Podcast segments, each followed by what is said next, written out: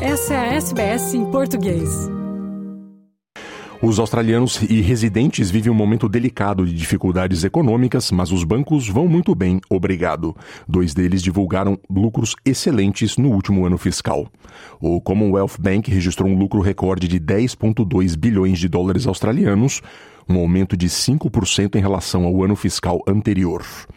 Por sua vez, o Suncorp Group também registrou um aumento de 68,6% no lucro em dinheiro no ano, recuperando-se das perdas de papel na sua carteira de investimentos que impactaram os retornos do ano anterior. A Suncorp, que é uma empresa financeira com origem em Queensland, anunciou que obteve 1,15 bilhão em lucro líquido após impostos nos 12 meses até 30 de junho, um pouco menos do que as expectativas de especialistas, que eram em torno de 1,17 bilhão. O executivo-chefe da Suncorp, Steve Johnston, explica os fatores que, no seu entender, contribuem para os lucros. Now, the headline level, it's very difficult to compare FY23 with the prior period, given FY22 saw a very material mark-to-market losses across the group's investment portfolios. Now, as we said at the time, these losses would unwind to profit in the form of improved underlying yield. The impact of higher running yields has more than offset any unfavourable mark-to-market movements in FY23, meaning investment returns become a large contributor to the headline profit increase. Todos que vivem de aluguel na Austrália poderiam ter economizado coletivamente 3 bilhões de dólares caso um congelamento nacional no valor do aluguel houvesse sido implementado há 12 meses em julho de 2022. A análise da Biblioteca do Parlamento, encomendada pelos Verdes, mostra que os locatários poderiam economizar 4,9 bilhões de dólares nos próximos 12 meses caso o governo federal coordenasse um congelamento nacional de aluguel agora. Os Verdes estão atualmente em negociações com o governo para aprovar o projeto de lei do Fundo Futuro da Habitação da Austrália, no valor de 10 bilhões para a construção de moradias, e pedem um congelamento nacional do valor do aluguel como condição para apoiar. O primeiro-ministro Antônio Albanese, que já afirmou que o congelamento de aluguel não traria, traria benefícios e que não funciona, se reunirá com os governadores no Gabinete Nacional na próxima quarta-feira para discutir o aumento dos direitos do locatário. A líder interina dos Verdes, Merin Farouki, diz que os dados mostram a necessidade de um congelamento coordenado. The Prime Minister is the most powerful man in this country. The Prime Minister is the chair of the National Cabinet. It is the Prime Minister's responsibility and absolutely within his jurisdiction to coordinate with the states and territories a rent freeze and a cap on rents. A coalizão, que é o bloco político a unir liberais e nacionais, atualmente na oposição, divulgou uma proposta de política energética a partir de 2025. A ideia central é uma transição da matriz de carvão para nuclear nas áreas regionais, com a finalidade de garantir energia a longo prazo, reduzir emissões e também o valor das contas de eletricidade. Também sugere explorar o estoque de urânio da Austrália, que é líder mundial. Espera-se que as regiões de mineração de carvão no Hunter Valley, em Nova Gales do Sul, e no centro e norte de Queensland sejam os principais candidatos para o futuro desenvolvimento de pequenos reatores modulares. No entanto, a ministra trabalhista de Assuntos Internos, Claire O'Neill, disse ao Canal 7 que não acha isso uma boa ideia. Nuclear energy is not the answer for Australia's problems. It is incredibly expensive to build. It is very slow to roll out. Meanwhile, Australia has all of the assets it needs to become a renewables energy powerhouse. We've got the sun, we've got the wind, um, we've got the waves, and we can power Australia's economic future through clean energy, through renewables.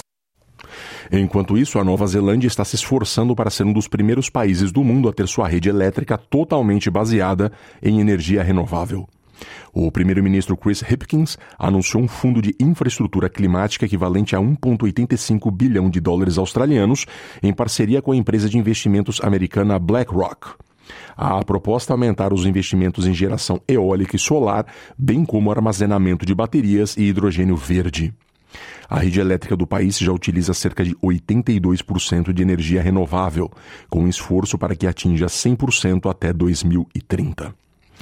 Hipkins diz que isso vai acelerar as metas de redução de emissões da Nova Zelândia. Partnering with and supporting industry to solve the climate crisis is a no brainer, and continuing to do so is my ongoing commitment as Prime Minister. I don't think that it's an understatement to say that today is a watershed moment in our transition to 100% renewable electricity generation and our goal of net zero emissions by 2050.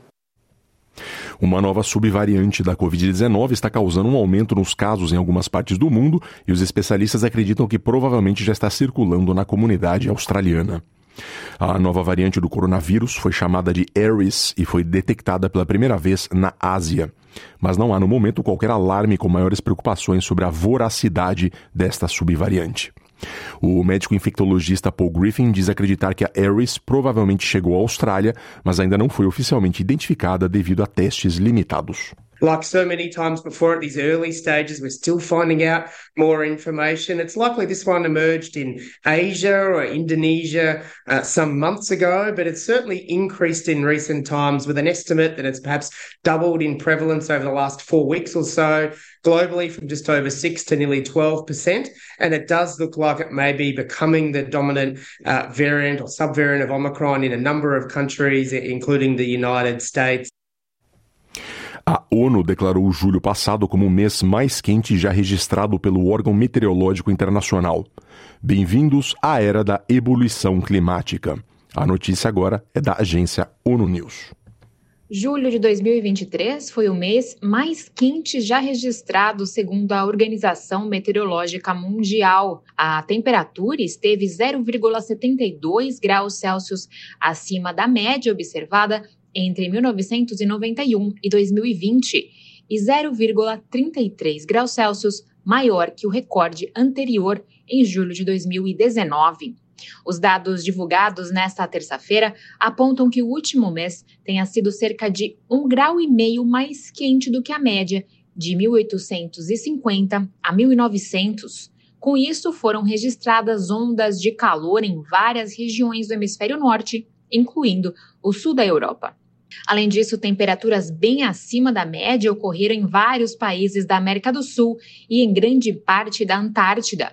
A OMM também apresentou dados sobre a temperatura da superfície do mar, que continuaram a subir após um longo período de temperaturas excepcionalmente altas desde abril de 2023, atingindo níveis recordes em julho.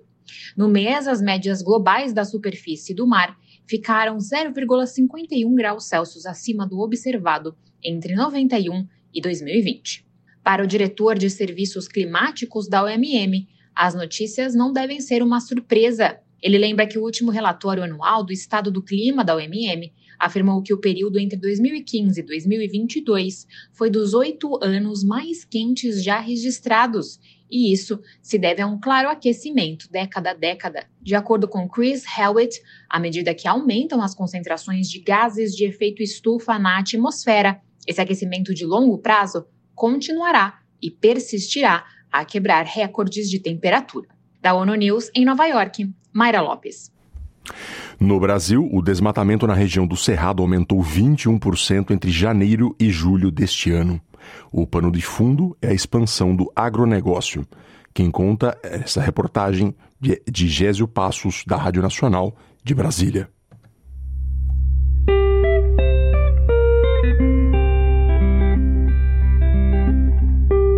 Ao contrário da Amazônia, onde o desmatamento diminuiu 42% neste ano, a derrubada do Cerrado continua. Segundo o INPE, o Instituto Nacional de Pesquisas Espaciais, o desmatamento no Cerrado aumentou 21% de janeiro a julho deste ano. E a principal área de expansão do desmatamento é a região do Matopiba, sigla para os estados do Maranhão, Tocantins, Piauí e Bahia, na borda leste do Cerrado brasileiro, na divisa com a Caatinga e com a Amazônia. Esta região representa quase 75% de todo o desmatamento do Cerrado em 2023, segundo o IPAM, o Instituto de Pesquisa Ambiental da Amazônia.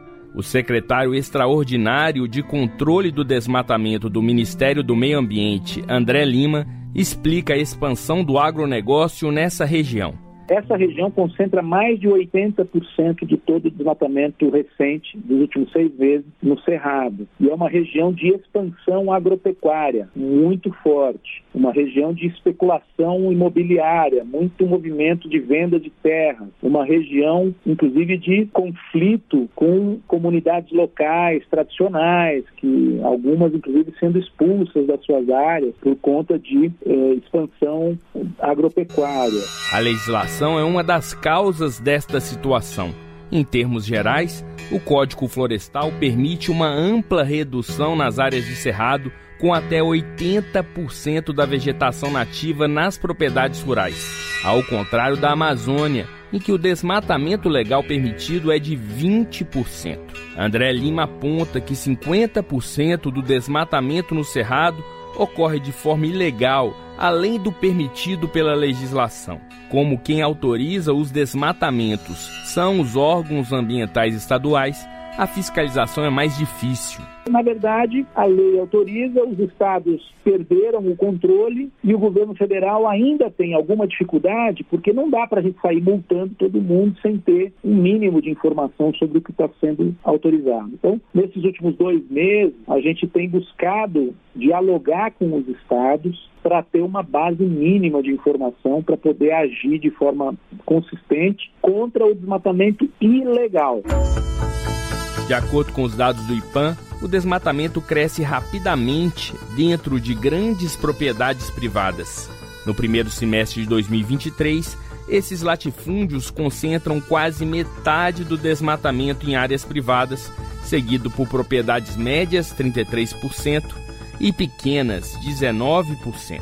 E o próprio desenvolvimento do agronegócio corre risco nessas áreas como alerta a pesquisadora do IPAM e coordenadora do Sistema de Alerta de Desmatamento do Cerrado, Fernanda Ribeiro. Principalmente com a questão do, do avanço da fronteira do agronegócio, principalmente na região do Mato Piba, a gente tem um impacto altíssimo na biodiversidade e no bem-estar humano. Então, o desmatamento ele acaba comprometendo a própria produtividade agrícola e também o nosso abastecimento de água, a geração de energia elétrica. Então, acaba botando em risco a segurança hídrica, energética, climática e alimentar brasileira. E há alternativas para a proteção do cerrado? Para encerrar essa série especial, na próxima matéria vamos falar das ações e alternativas contra o desmatamento com produção de Salete Sobreira e sonoplastia de José Maria Pardal, da Rádio Nacional em Brasília, Gésio Passos.